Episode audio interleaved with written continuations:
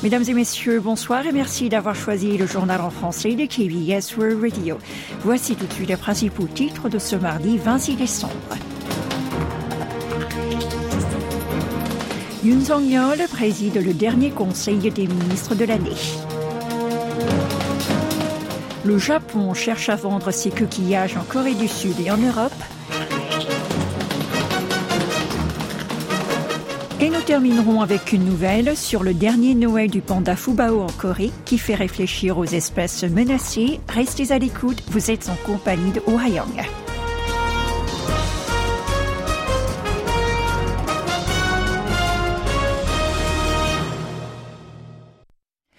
Le président de la République a présidé ce matin le dernier Conseil des ministres de 2023.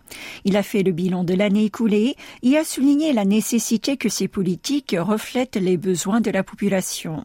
Résultat économique d'abord. Yoon Song-yeol a estimé que son gouvernement avait réussi à freiner la flambée des prix et à maintenir le niveau de confiance du pays. C'est selon lui grâce au principe de l'économie de marché et au maintien d'un financement sain que la Corée du Sud a pu afficher un taux d'emploi relativement élevé et un taux de chômage plutôt faible. Quant aux perspectives économiques pour 2024, le chef de l'État a prévu que la relance des exportations aboutirait à une reprise de la croissance économique. Il a également expliqué vouloir soutenir fortement l'industrie de services. En effet, la reprise économique pourra dynamiser le marché interne qui est lui-même directement lié à la vie de la population. Le numéro un sud-coréen a aussi insisté sur la mise en place de trois réformes une concernant l'emploi, la deuxième l'éducation et une autre concernant les pensions. Rappelons qu'il les avait mentionnées lors du premier conseil des ministres de l'année. Il a exhorté de changer le système éducatif concurrentiel, l'une des causes d'un taux de natalité faible du pays. Yun a également promis d'accélérer les prises de décision concernant le budget de la nouvelle année et son exécution. Il a ensuite souligné qu'il faudrait que les politiques soient le reflet de l'opinion des citoyens, avant d'ajouter que les les systèmes considérés absurdes doivent être modifiés immédiatement. Le ministère sud-coréen de la Défense a défini les forces pro-nord-coréennes de menaces internes dans une nouvelle édition d'un ouvrage d'éducation morale destiné aux soldats. Le manuel indique que le régime nord-coréen et son armée sont ses ennemis visibles et que ceux qui suivent l'idéologie du Nord sont eux des ennemis internes. Il le serait d'autant plus qu'ils essaient de bouleverser les fondements constitutionnels et démocratiques du pays. Selon cet ouvrage, certains fermeraient les yeux sur le système héréditaire nord-coréen, sur ses importantes violations des droits de l'homme et sur sa crise économique sévère. De ce fait, ils obéiraient au régime de Kim Jong-un de manière aveugle. Il est également précisé que des enquêtes et des procès sur des cas de violation de la loi de sécurité nationale sont en cours.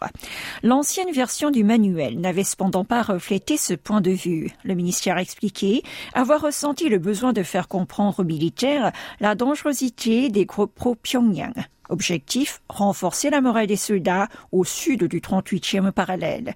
Cet ouvrage fait également l'éloge du premier président de la République Lee Seung-man, le décrivant comme un dirigeant ayant endigué la progression du communisme, et ce, sans aucune mention de ses fautes. Ce document sera distribué au sein de l'armée sud-coréenne avant la fin de cette année.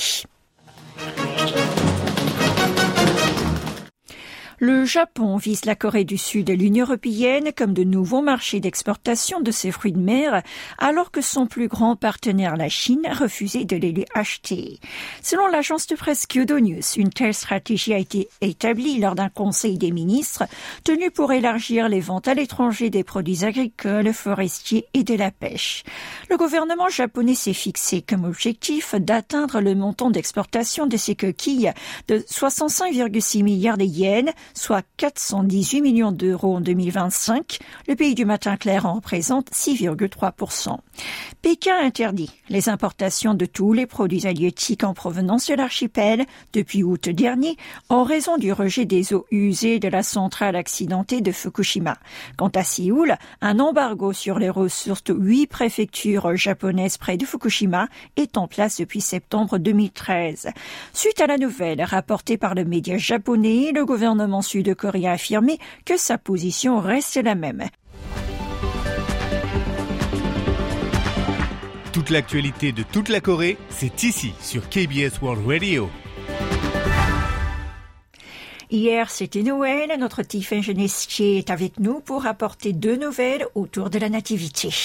Le pape François a souhaité, à l'occasion de Noël, que les tensions dans la péninsule coréenne soient apaisées par le dialogue et la réconciliation. Il a tenu ses propos lors de son discours traditionnel Urbi et Orbi donné à la basilique Saint-Pierre du Vatican. Il a ajouté que ces deux conditions pourraient fonder une base pour la paix durable entre Séoul et Pyongyang. En juillet dernier, lors du 70e anniversaire du cessez-le-feu de la guerre de Corée, le souverain pontife avait déjà déclaré que la trêve pourrait apporter un avenir d'harmonie dans la péninsule voire même dans le monde. Quant au président sud-coréen, il a rendu hier hommage aux victimes d'accidents qui ont eu lieu pendant le week-end prolongé de Noël et leur a souhaité un prompt rétablissement. Pendant le réveillon, trois personnes sont mortes électrocutées dans un bain public à Sejong. Le même jour, une dizaine de personnes ont été blessées dans une explosion de gaz à Daejeon, une ville avoisinante. Et à Noël, un incendie s'est déclaré dans un appartement dans l'arrondissement de Dobong à Séoul, causant deux morts et 36 blessés. Yoon Song-yeol a regretté sur Facebook de voir plusieurs accidents se produire pendant les festivités qui devraient être remplis de joie. Il a prié pour le repos de l'âme des victimes et a consolé leurs proches endeuillés.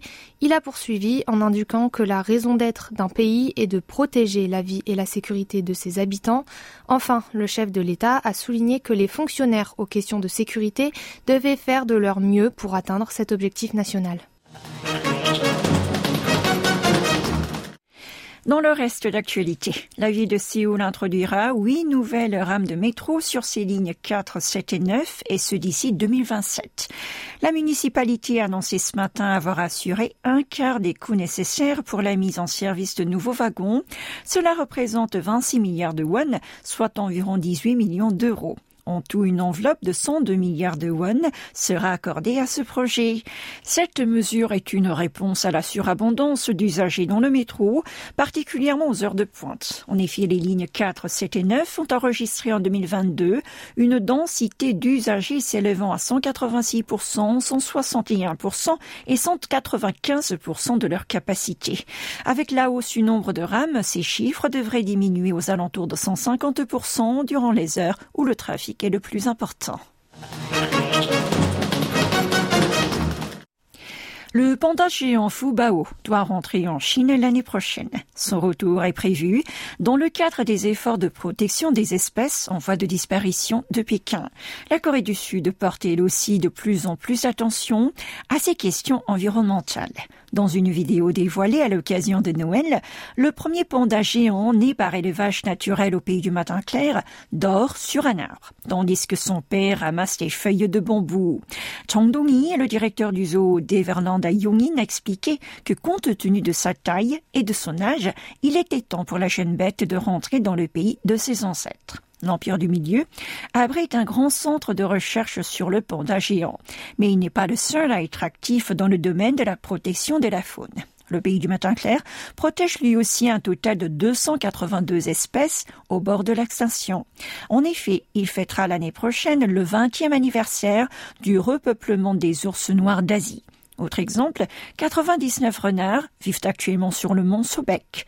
Chang Jin, directeur de la division de la biodiversité, attaché au ministère de l'Environnement, a proposé de réfléchir à la coexistence entre les humains et les animaux en ces temps où la défense de l'environnement est primordiale. En effet, si on poursuit actuellement ses efforts pour renforcer les droits des animaux, les zoos doivent désormais demander l'autorisation du gouvernement pour leur ouverture, la présentation des bêtes à des fins de divertissement est elle aussi dorénavant interdite. Il en sera de même pour l'élevage et la reproduction des ours dans le secteur privé dès 2026.